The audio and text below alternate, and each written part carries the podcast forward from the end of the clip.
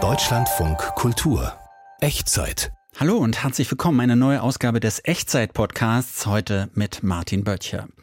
Aufgeben ist einfach, durchhalten ist schwer, habe ich mal von einem Motivationstrainer gehört. Ich habe dann gar nicht erst mit dem Motivationstraining angefangen, aber darum soll es heute bei uns nicht gehen, sondern tatsächlich ums Durchhalten, ums Ausharren, ums Weitermachen. Ein Thema, vier Facetten und die klingen so. Dranbleiben.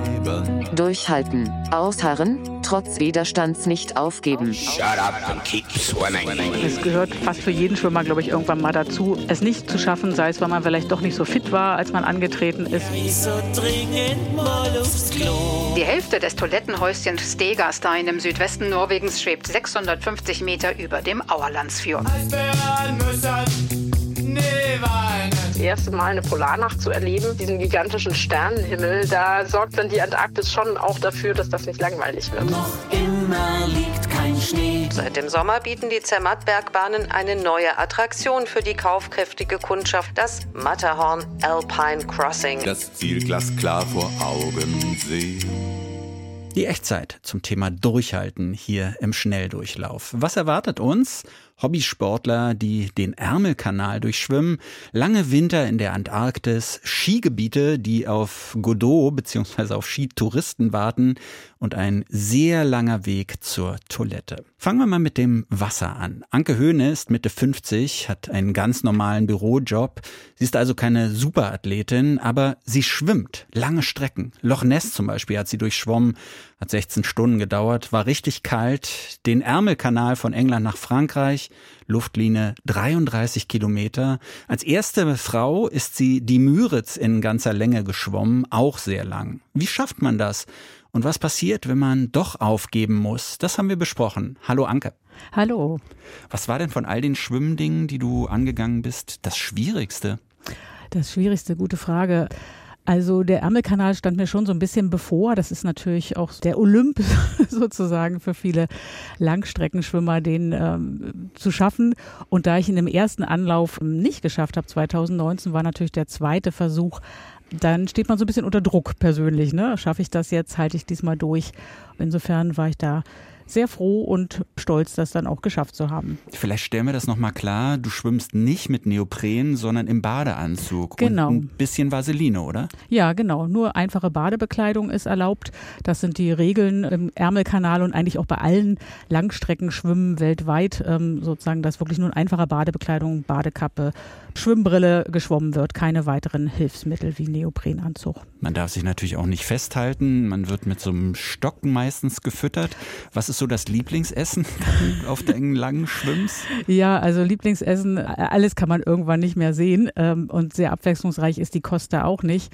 Also was bei mir halt gut funktioniert, sind äh, Bananen, Dosenpfirsiche und halt so ein kohlenhydratreiches ähm, Getränk, also so aufgelöste Gels. Das funktioniert ganz gut, aber das ist natürlich auch ziemlich süß und das kann man irgendwann alles nicht mehr sehen, aber da muss man dann durch.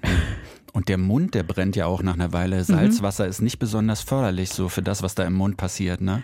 Nee, genau. Also nach dem Ärmelkanal hatte ich auch echt so ein bisschen verätzten Hals, so für ein, zwei Tage. Aber das geht dann auch wieder weg. Wovor hast du denn am meisten Respekt? Kälte, Länge der Strecke, Dunkelheit könnte ja auch ein schwieriges Thema sein, wenn man so lange schwimmt. Auf einmal ist man in der Nacht unterwegs. Strömung, Seegang, Tiere im Wasser, Schiffe, Einsamkeit? Also alles zusammen, würde ich so sagen, ist die Herausforderung. Und das, je nach Schwimmen ist es halt unterschiedlich, was so dominiert. Aber so das Meeresgetier, das äh, ist schon auch, was mich so beschäftigt. Ne? Also am unangenehmsten finde ich eigentlich so Feuerquallen oder irgendwelche Quallen, die einen halt dann doch mal treffen. Mit anderen Meeresbewohnern habe ich jetzt eigentlich noch keine unangenehmen Erfahrungen gemacht. Bin aber auch schon mit Delfinen geschwommen oder die sind unter mir durchgetaucht des Nachts im Catalina Channel vor Kalifornien. Also Dunkelheit ist schon auch so ein Thema. Ne? Also da musste ich acht Stunden durch die Nacht schwimmen, weil man dort einfach immer nachts startet und äh, jeder Schwimmer da durch die Dunkelheit schwimmen muss. Das ist schon auch eine Herausforderung. Also Aber wie hält man das durch? Wie hält man diese vielleicht auch ja dieses permanente, man weiß nicht, was unter einem ist oder um einen herum so passiert und auf einmal tauchen da Schatten auf. Gut, wenn es Delfine sind, freut man sich vielleicht, aber es gibt wahrscheinlich trotzdem erstmal einen Schreck, ne? Ja, ja, auf jeden Fall. Also man hört sie ja und daran habe ich ja auch erkannt, dass das Delfine sind, an den, diesen Klickgeräuschen.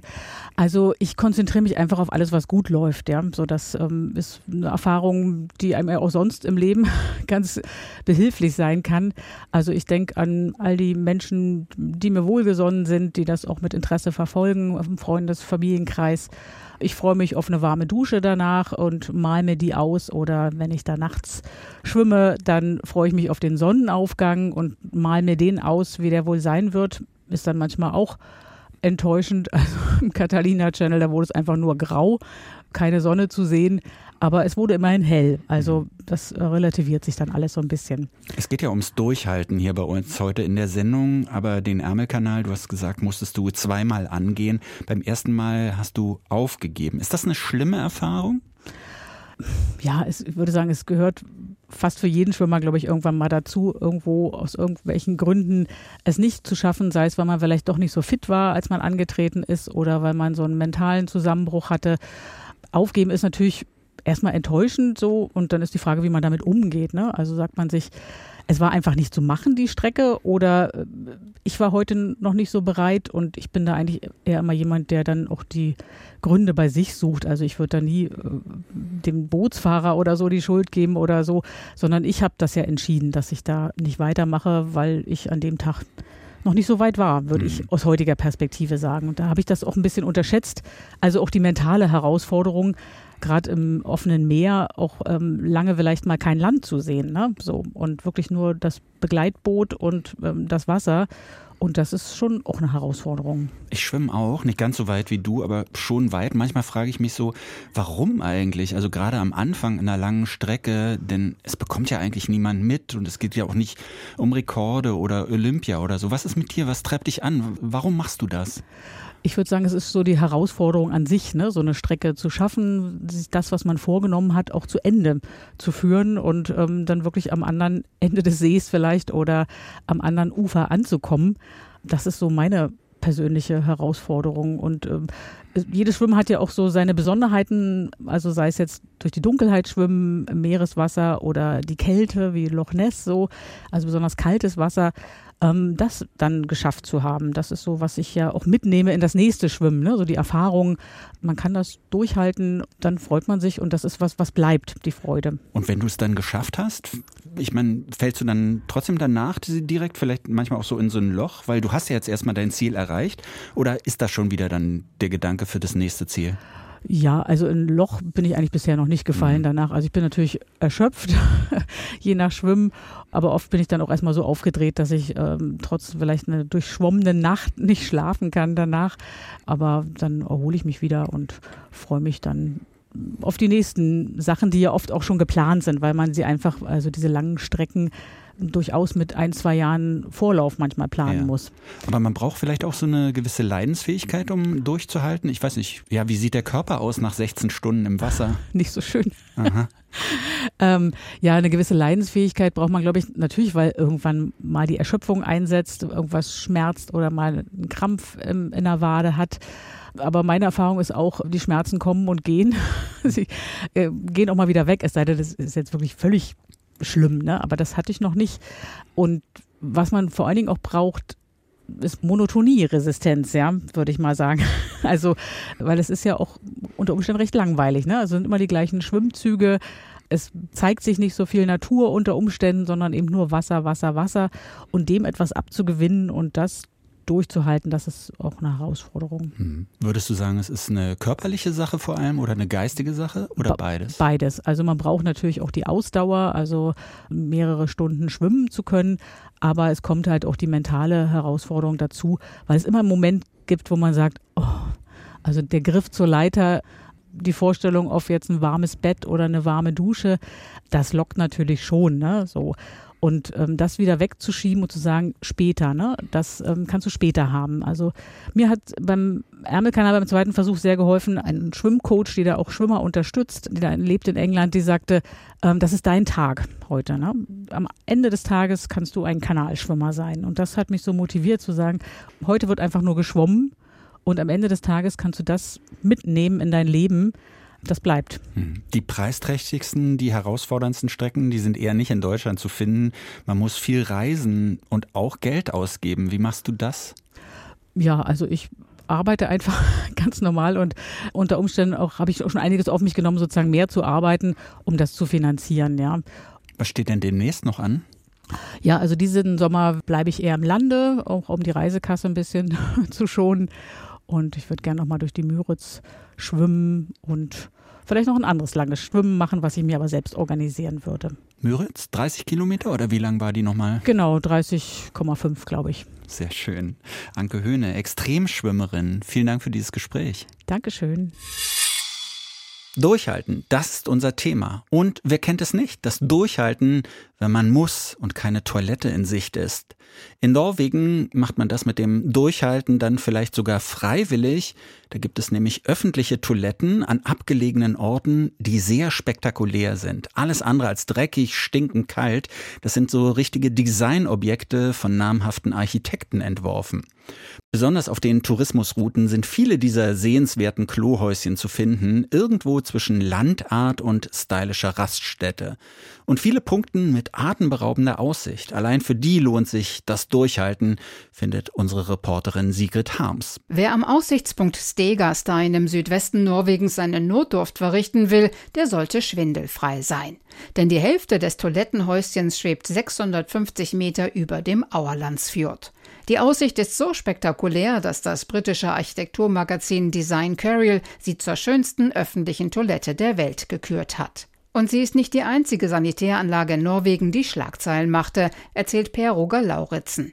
Der 68-Jährige arbeitet beim norwegischen Automobilverbund und hat schon zehn Reisebücher über die schönsten Strecken seines Landes geschrieben. Dabei geht es neben der Natur immer mehr um Architektur und das umfasst auch Toilettenhäuschen. In Norwegen gibt es 18 nationale Panoramarouten, die alle mit Kunstwerken ausgestattet wurden. Ganz gleich, welche Sie fahren, Sie werden mit großer Wahrscheinlichkeit ein Kunsterlebnis haben. Norwegen ist vor allem für seine abwechslungsreiche Landschaft bekannt. Strände, Scheren und pittoreske Dörfer mit weißen Holzhäuschen im Süden, Fjorde, gewaltige Schluchten und Hochebenen in der Mitte und karge Schneelandschaften mit Rentieren und Eishotels im Norden.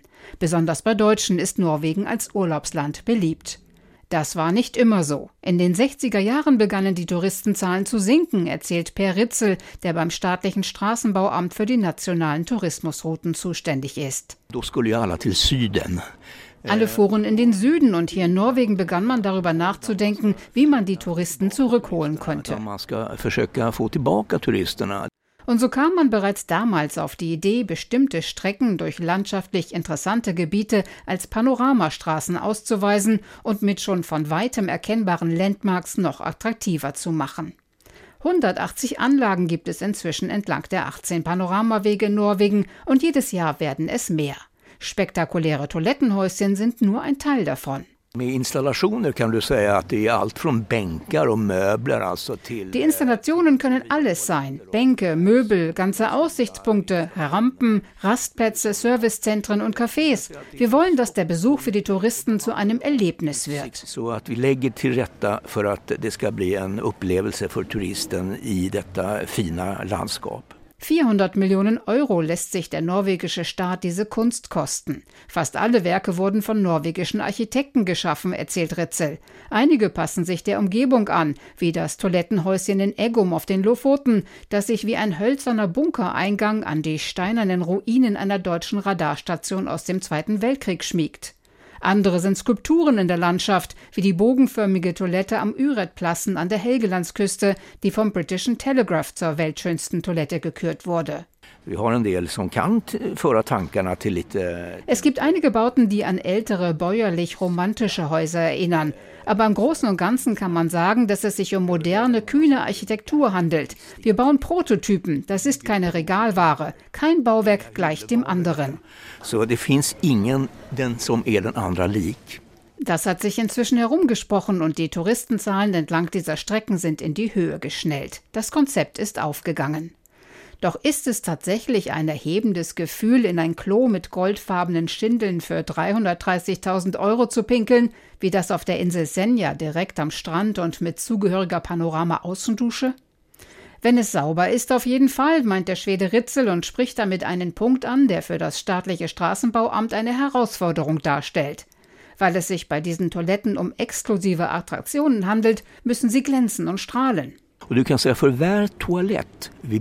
kann sagen, dass wir uns mit jeder Toilette einen Fallstrick bauen. Denn wenn man dorthin kommt und sie ist geschlossen oder dreckig, ist die ganze Faszination weg. Da sinkt man im Ansehen der Leute. Reisebuchautor Lauritzen meint, die Besonderheit der Klohäuschen trage aber auch dazu bei, dass sich die Besucher besser benehmen. Men ved å løfte terskelen og gjøre det sånn veldig wenn man die Schwelle anhebt und es zu einem sehr exklusiven Ort macht, denken die meisten von uns wahrscheinlich, dass sie hinter sich aufräumen müssen. Und das funktioniert. Norwegen, auch wegen der Toiletten, eine Reise wert.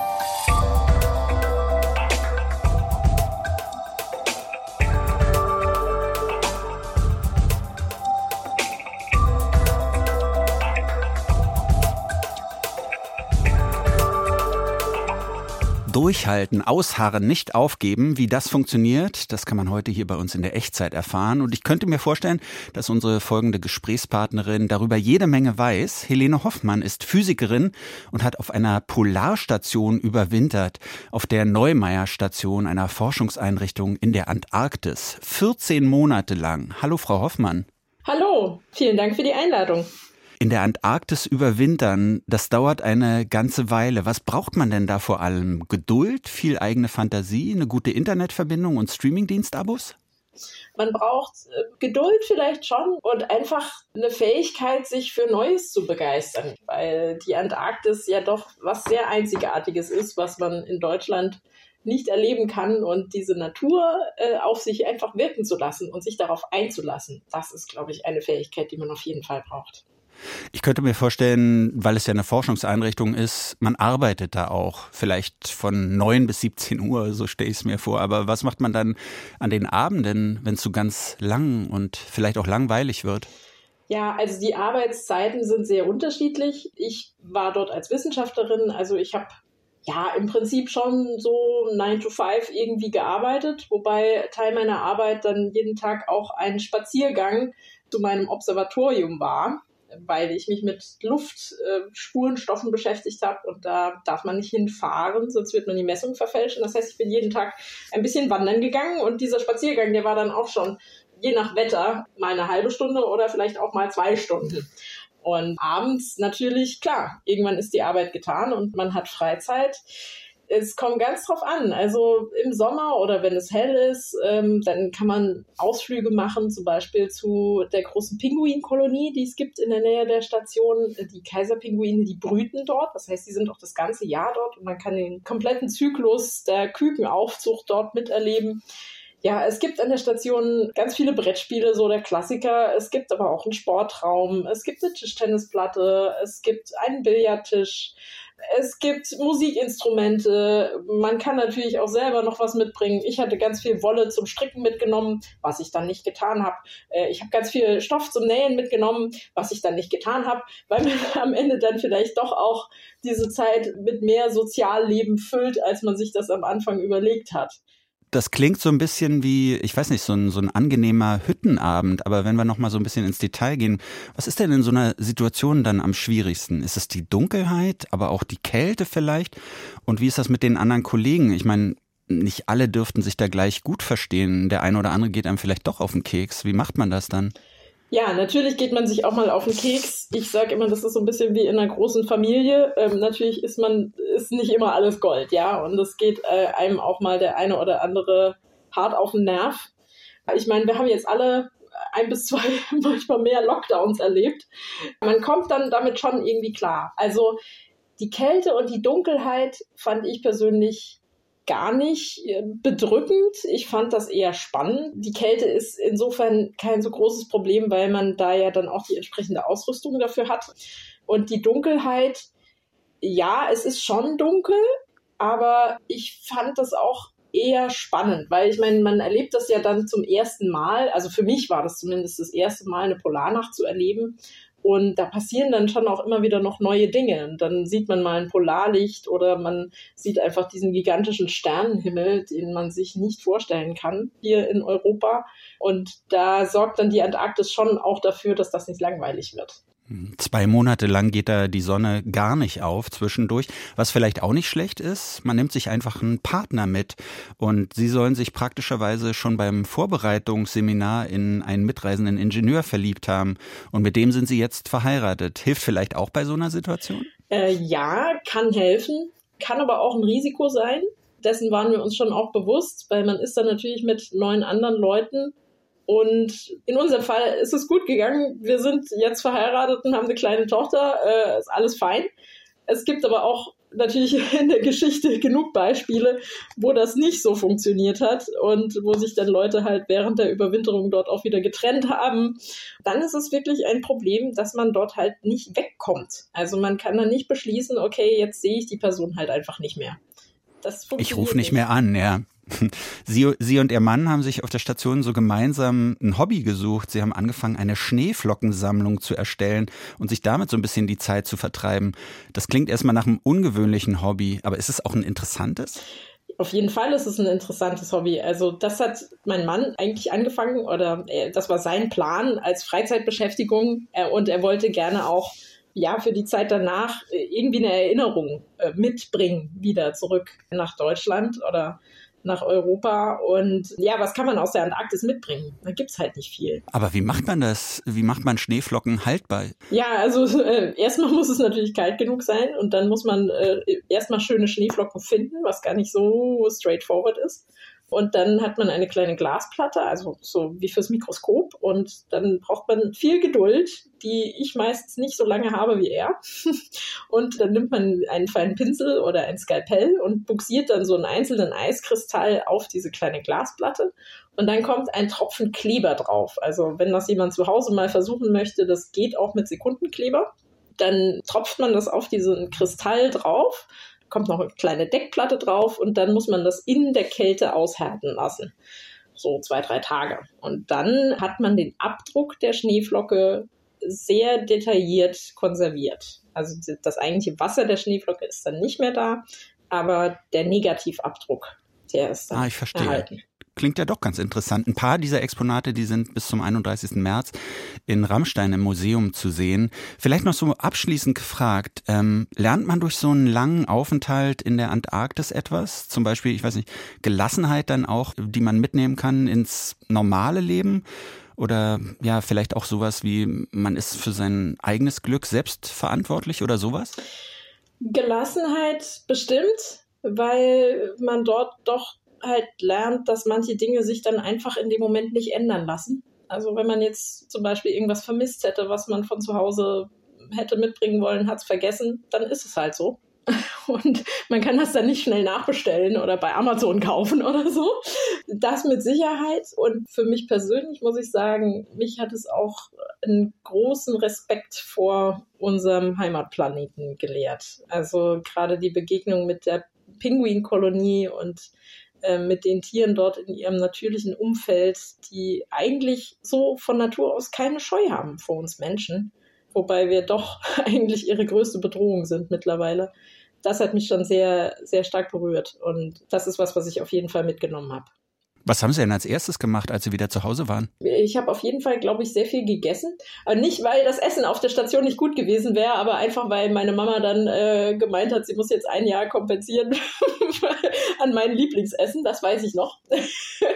Und ich bin, glaube ich, am, am zweiten Tag bin ich Auto gefahren über eine deutsche Autobahn und das war schon sehr gruselig, ja, zurückzukommen dann in diesen Alltag. Das war schon ein bisschen komisch durchhalten in der Antarktis und dann darüber im Deutschlandfunk Kultur erzählen. Vielen Dank für dieses Gespräch, Helene Hoffmann. Danke auch.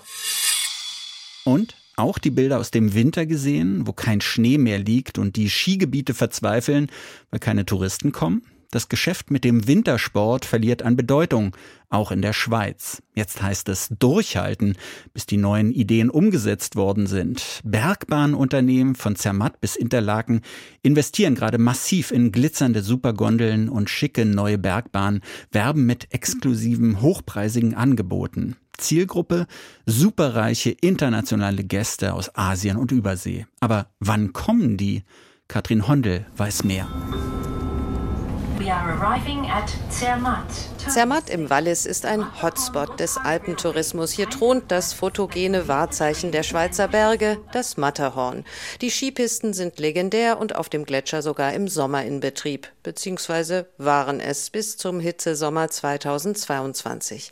Und der Klimawandel macht auch das Winterskigeschäft immer aufwendiger, sagt der Ökonom Jürg Stettler, Leiter des Luzerner Instituts für Tourismuswirtschaft. Das klassische Skifahren wird immer schwieriger und vor allem immer teurer, weil es entsprechende zusätzliche Beschneiungsinfrastrukturen braucht. Entsprechend wird das Winterskifahrprodukt in Zukunft noch teurer werden. Entsprechend können sich das auch immer weniger Leute leisten. Auf diese wenigen Reichen setzt Zermatt seit jeher. In der ohnehin schon teuren Schweiz ist es ein besonders teurer Ort. Seit dem Sommer bieten die Zermatt-Bergbahnen eine neue Attraktion für die kaufkräftige Kundschaft aus aller Welt, das Matterhorn Alpine Cross. Crossing, eine spektakuläre Luxusgondelverbindung über den Theodul-Gletscher hinweg bis ins italienische Cervinia. Imagine there would be no boundaries. Dieses Alpine Crossing Projekt zielt eigentlich auf einen neuen Markt, diesen Ausflugserlebnismarkt, der das Bergerlebnis nicht in Form von Skifahren zugänglich machen will, sondern in Form eines Ausfluges. Man kann mit Lederschuhen das Ganze machen, mit normaler Alltagsausrüstung. Matterhorn Alpine Crossing. Bis zu 240 Franken, also fast 250 Euro, kostet die Hin- und Rückfahrt in spektakulären neuen Premium-Gondeln mit Designanspruch, dekoriert mit, so die Werbung, tausenden leuchtenden Kristallen. Zermatt steht seit vielen Jahren für Qualität, für Service, für einen entsprechenden Preis. Das sind wir der Marke Zermatt schuldig so Franz Julen, Verwaltungsratspräsident der Bergbahnen Zermatt im Juli bei der feierlichen Eröffnung der neuen Seilbahn. Massiv investiert wird auch bei anderen Schweizer Bergbahnen. Die Jungfraubahnen haben bereits 2020 die sogenannte V-Bahn eröffnet. Mit der geht es in nur 45 Minuten von Grindelwald hoch zum Jungfraujoch. Geschwindigkeit ist wichtig, sagt Katrin Nageli, Sprecherin der Jungfraubahnen. Rund 70 Prozent der Gäste auf dem Jungfraujoch sind Gäste aus verschiedenen asiatischen Ländern. Und da spielt natürlich auch das Tempo eine Rolle. Man kennt das ja, dass halt die Leute in Mailand oder in Paris landen, dann sind sie einen Tag in Frankreich, dann kommen sie in die Schweiz und so weiter. Für besonders zahlkräftige Gäste haben die Jungfraubahnen außerdem eine VIP-Lounge eingerichtet und einen Platinum-Club gegründet. Für schlappe 12.000 Franken oder 18.000 für zwei sind Sie dabei. In diesem Platinum Club können Sie zwar für eine gute Stange Geld, eben diese 18.000 zu zweit oder 12.000 alleine, haben Sie das ganze Jahr Zugang zu dieser Lounge. Sie können jederzeit die VIP-Kabine, das Eiger Express, können Sie jederzeit buchen. Sie haben natürlich diverse Pässe, Sommer, Winter. Für die Zukunft planen die Jungfraubahnen noch spektakuläreres. Das House of Clocks, einen Luxus-Uhrenshop hoch oben auf dem Ostgrat der Jungfrau. Auf rund 3700 Metern Höhe. Eine Art Station, die aussieht wie so ein Uhrwerk und dort dann auch sehr spezielle Uhren verkauft, also Special Editions und so weiter. Ein typisches Produkt, das gezielt auf den asiatischen Markt ausgerichtet ist. Asiatische Gäste kommen in die Schweiz und dann wollen sie ein Bergerlebnis mit Schnee und Gletscher kombiniert und sie wollen shoppen gehen, einkaufen gehen. Und in der Schweiz heißt das primär Uhren kaufen. Sagt Tourismusforscher Jörg Stettler. Wie beim luxuriösen Alpine Crossing in Zermatt ist auch hier klar, die Schweizer Bergbahnen setzen in den kommenden Jahren mehr und mehr auf die Zielgruppe internationale Superreiche. Skifahren aber, so Jörg Stettler, sei im Wintersportparadies Schweiz definitiv kein Wachstumstreiber mehr. Einmal mehr geht es um Geld. Glamour-Bergbahnen sollen also den Schweizer Tourismus retten. Aber ob das was wird? Durchhalten. Ein Thema, vier Facetten. Damit sind wir durch. Die Echtzeit ist am Ende. Wir beschäftigen uns ja immer mit einem Thema, erzählen dann interessante Geschichten dazu und mehr von uns findet sich in der DLF Audiothek App und da gibt es auch unsere Serien. Ansonsten, man kann die Echtzeit auch live hören, immer samstags von 16.05 Uhr bis 17 Uhr im Deutschlandfunk Kultur. Mein Name ist Martin Böttcher. Es war mir mal wieder eine Freude. Vielen Dank fürs Zuhören, ja.